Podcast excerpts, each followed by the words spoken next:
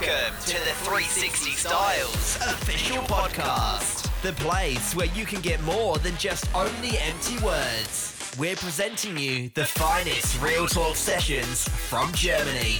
Fasten your seatbelt. Fasten your seatbelt. So Leute, das Warten hat endlich ein Ende. Und zwar starten wir hier jetzt mit dem ersten Teil meiner Real Talk Session, dem Podcast von 360 Styles Official. Und ich möchte euch einfach mal den Ben, also mich, mal ein bisschen näher bringen, denn ich war ja nicht immer als Fotograf unterwegs. Ich war auch nicht immer kreativ und ich war auch nicht immer so ein Typ, der genau das gesagt hat, was er gedacht hat, der die Klappe aufreißt und den Schnabel manchmal auch nicht halten kann.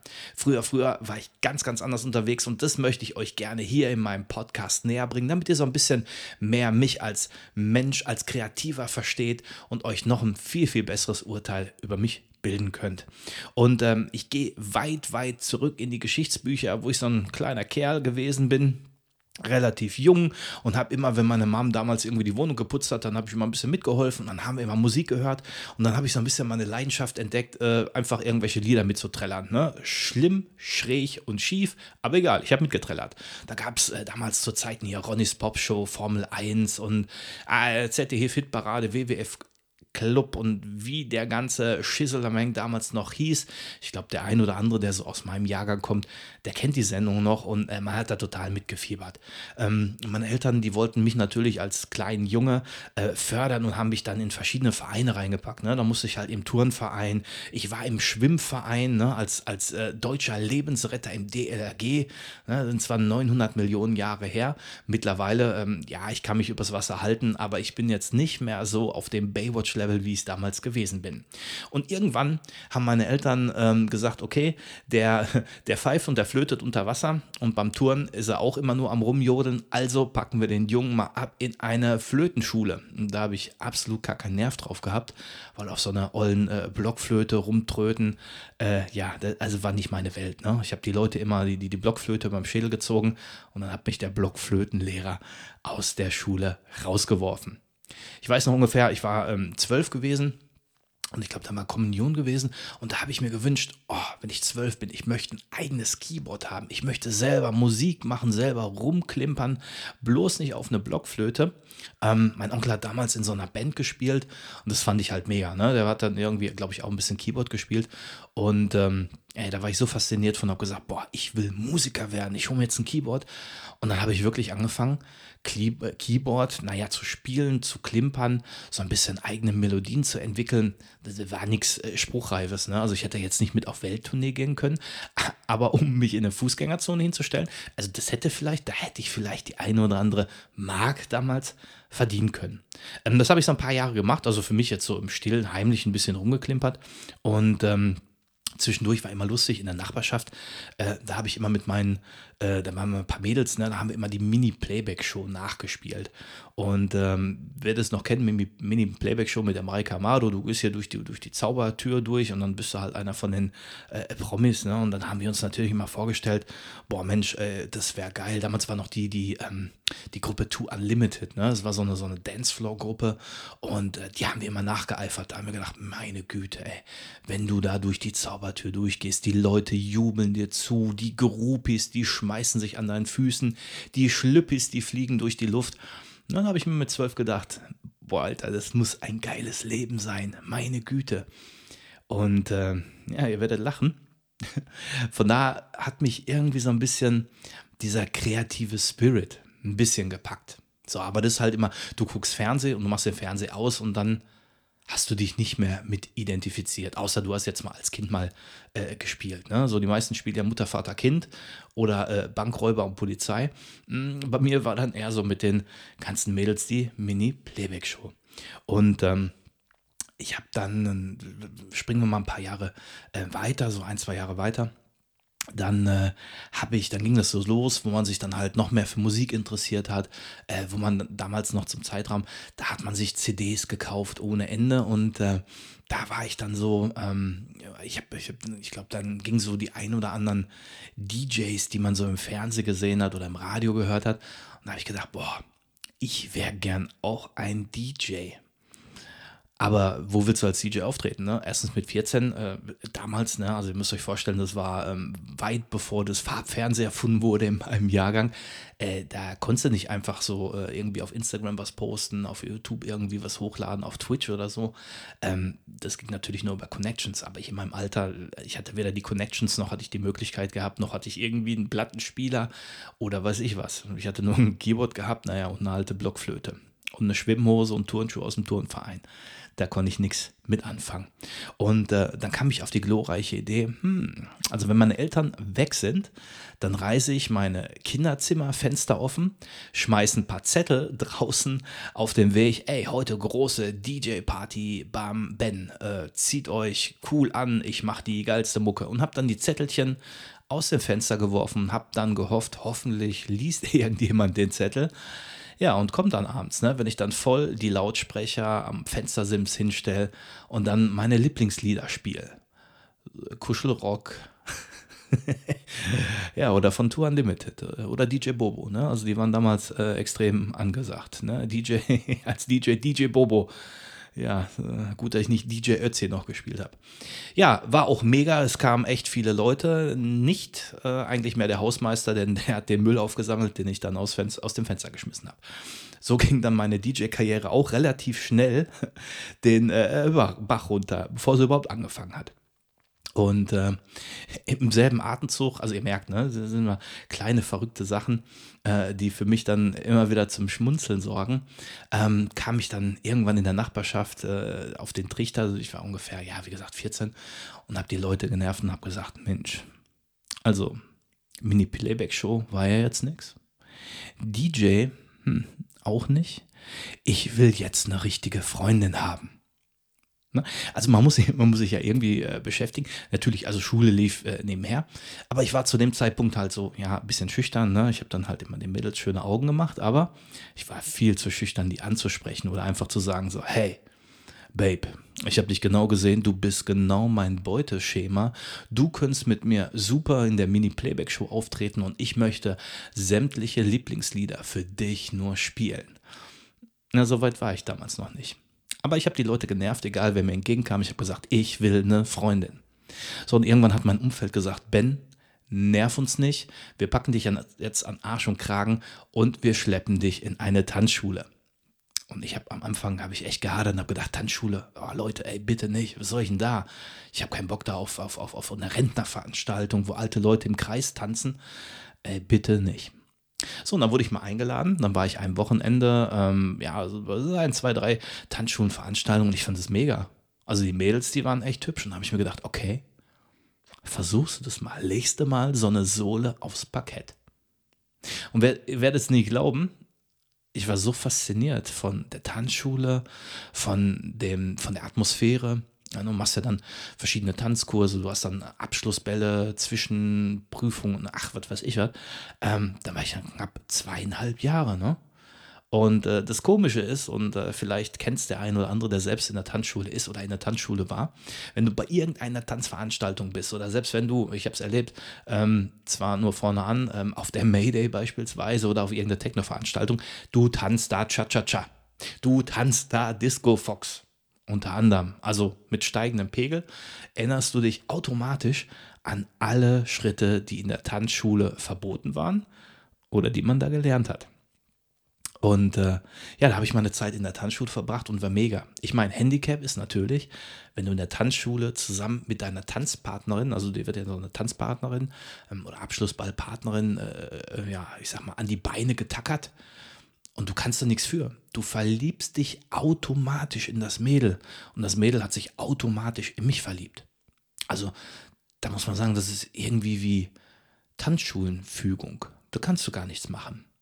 Und wer heutzutage äh, Let's Dance oder diese ganzen Tanzsendungen guckt, ne, die verlieben sich ineinander.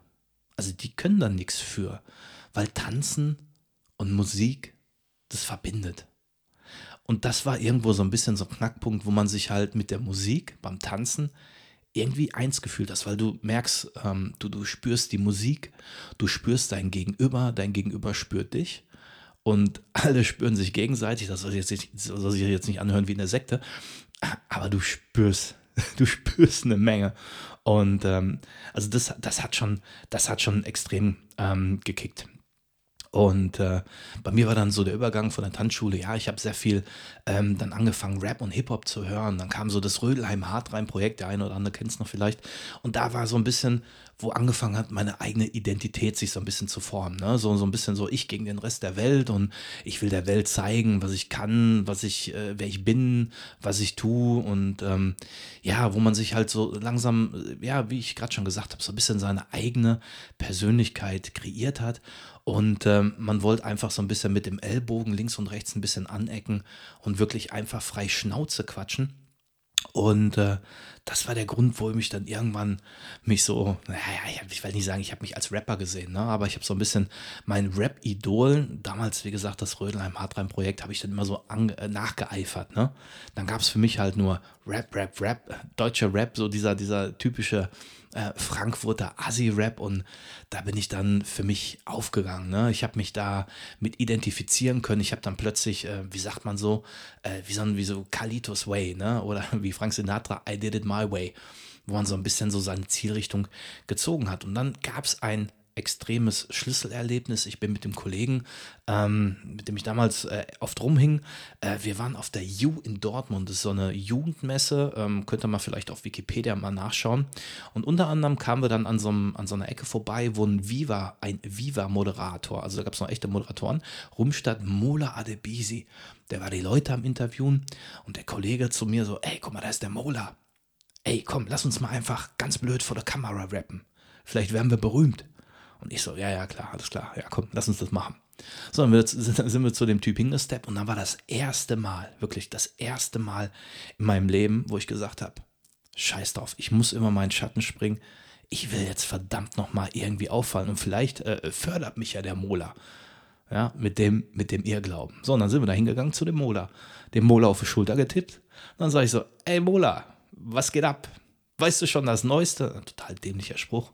Und er so, äh, nö, wer bist du denn überhaupt? Ja, ich sag, ich, ich bin der Ben aus Bochum und ich rappe. Mola, ne, Mola ist ja auch so ein Teilzeit-Rapper damals gewesen. Äh, ja, dann rapp mal einen vor. Ja, dann habe ich da irgendeinen Kauderwelsch da gerappt, keine Ahnung. Und so, ja, ja, ja, cool, cool. Und was machst du so? Ja, ich sage, ja, ich gehe zur Schule. Äh, Tanzschule.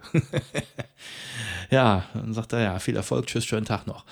Und ähm, Fazit natürlich völlig blöd, ne? Weltkarriere natürlich jetzt auch nicht direkt, aber ich habe das erste Mal so dieses, dieses Lampenfieber, ich trage was vor, weißt du? So vor jemand, der berühmt ist, nicht irgendwie eine Schulaufführung oder so. Da hat man ja auch, ja, Lampenfieber.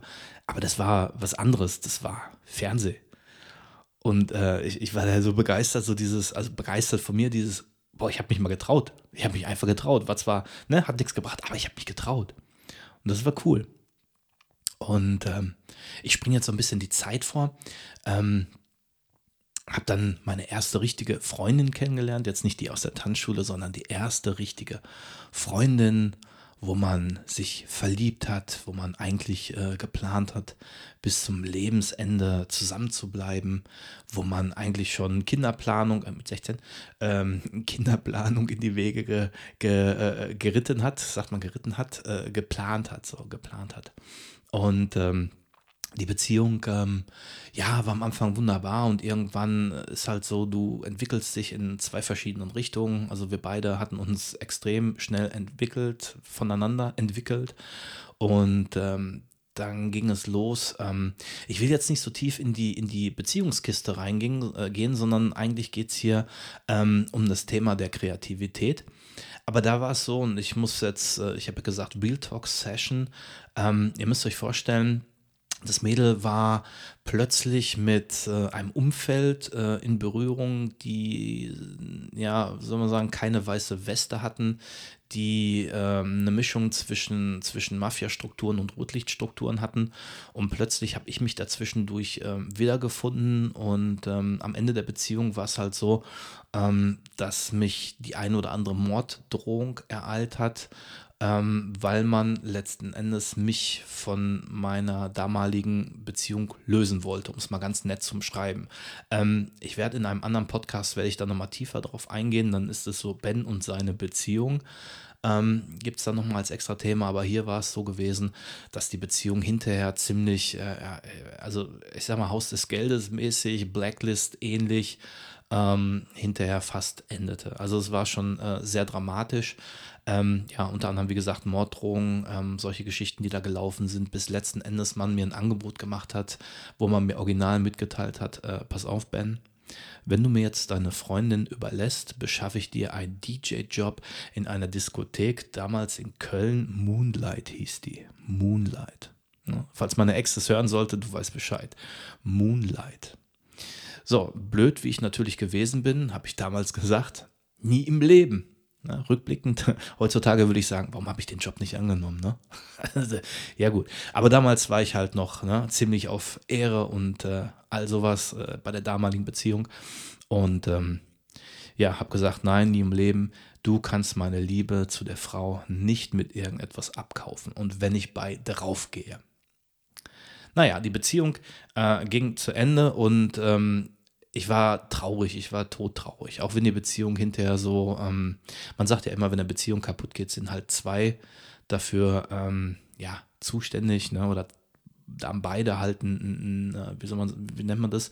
Beide haben da ihr, ihre Stücke zu beigetragen, dass die Beziehung in die Brüche gegangen ist. Ne? In der Regel ist es so. Ähm, fernab jetzt von irgendwelchen narzisstischen oder toxischen Beziehungen, sondern jetzt in einer, in einer normalen Konstellation. Und wenn du jung bist, dann entwickelst du dich automatisch ab einem gewissen Punkt in ganz anderen Richtungen. Und jetzt müsst ihr euch vorstellen, wir haben uns getrennt, das war während meiner Ausbildungszeit. Ähm, ich war total traurig bis zum geht nicht mehr. Und ähm, ja, mir ging es mir ging's nicht gut. Wie gesagt, in der Ausbildung, ich konnte mich auf nichts mehr konzentrieren. Ich habe ähm, ja schulische Leistung und ähm, wer mich heutzutage kennt, wie ich im Job unterwegs bin, ähm, war ich früher genau das Gegenteil. Also in meiner Ausbildungszeit lernen, bäh, gar kein Bock ähm, am Start sein, wenn Hilfe benötigt wird, also Malochen arbeiten. Ich bin weggerannt. Ne? Da konntest du mich mit jagen. Ich war mir da selbst der Nächste und eigentlich wusste ich nicht, was will ich, wo will ich hin und welche Stärken kann ich in meinem Job reinlegen. Also da war ich ein ganz, ganz, ganz fauler Sack, muss man ganz ehrlich sagen. So, und jetzt müsst ihr euch vorstellen, so, ich war in der Ausbildung, ne? ich war völlig äh, weggeflext von der Trennung und ähm, jetzt war ich so traurig, dass da dieses Rödelheim-Hartreim-Dingen, dieses, ähm, ja, ich gegen den Rest der Welt und ich möchte den Leuten zeigen, wer ich bin, äh, was ich kann und wo ich bleibe, auf gut Deutsch gesagt, ähm, kam da in mir hoch.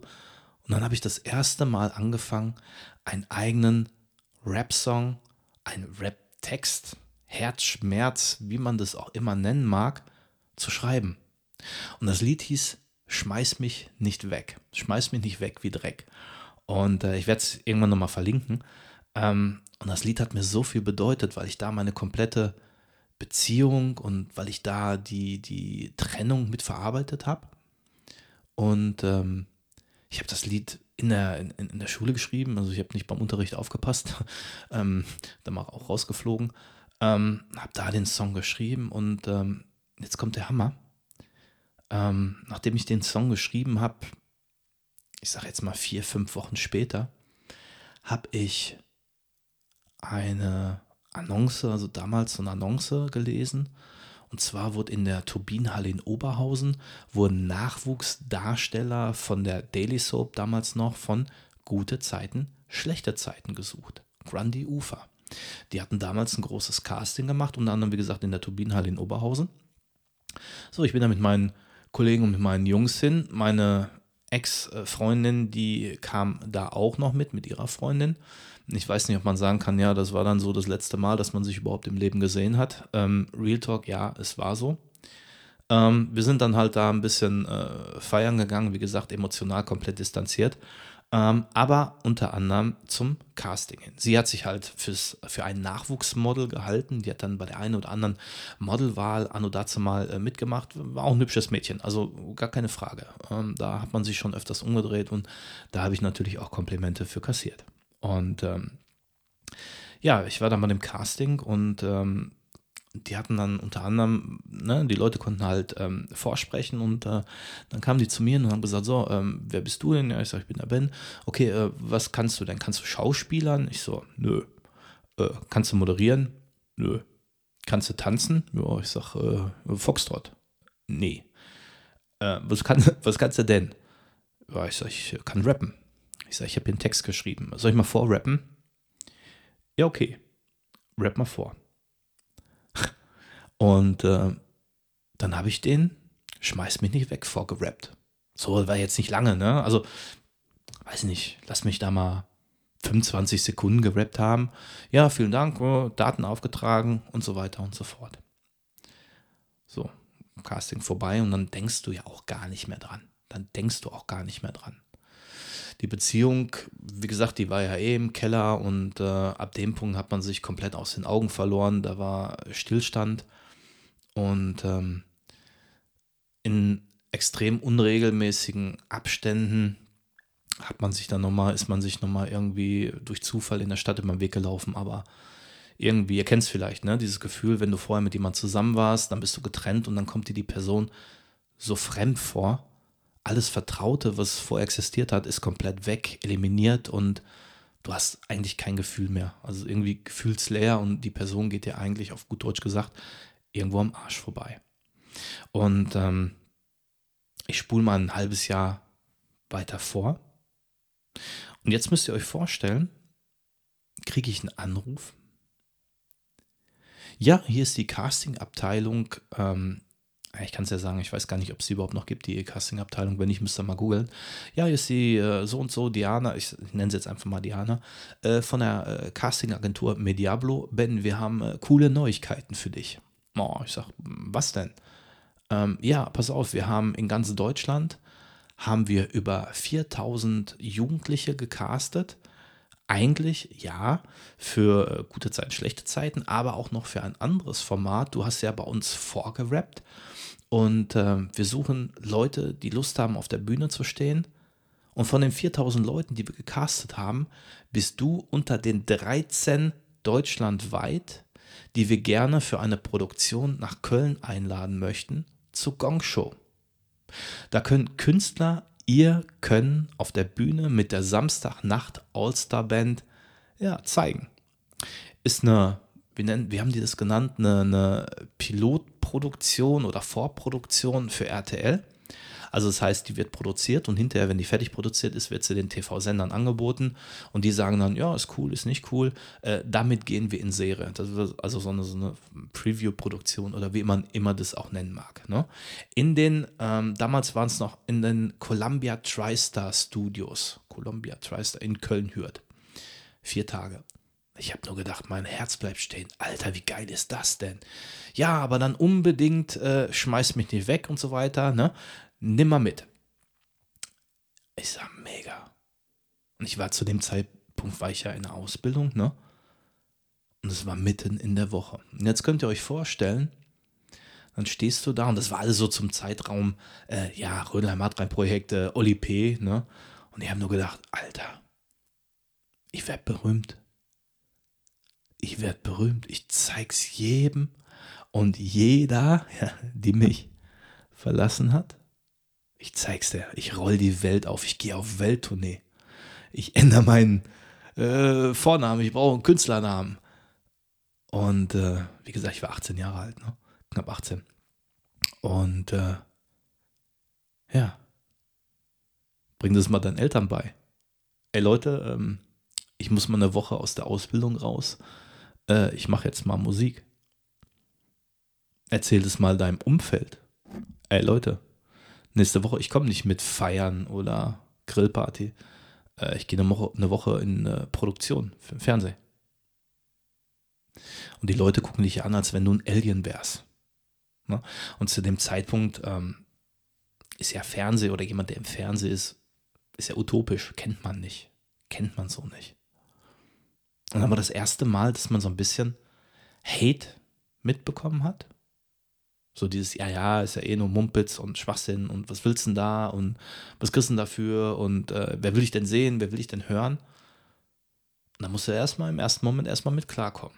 Plus dem eigenen Druck, der dann plötzlich ist, dieses, ey, ich darf da nicht verkacken. Ich darf nichts Falsches machen, ich muss da funktionieren. Da hängt mein persönliches Leben dran, ich will das unbedingt, ich will es jedem zeigen. Und auch natürlich, wenn du, wenn du eine Beziehung, ähm, ich sag mal, ich muss jetzt lügen, ne? wie gesagt, Leute, ist 100 Jahre alt, ähm, das Thema. Ähm, wenn, wenn, du ein halbes Jahr getrennt bist, dann willst du natürlich da nochmal den Leuten zeigen, wo der Frosch die Locken hat, auf gut Deutsch gesagt. Und so bin ich dann letzten Endes für vier Tage zur Produktion der Gong Show nach Köln gefahren. Und was da abgeht, erfahrt ihr im zweiten Teil. This has been the 360 Styles official podcast. If you want to hear more, subscribe now to hear some of the finest Real Talk sessions from Germany.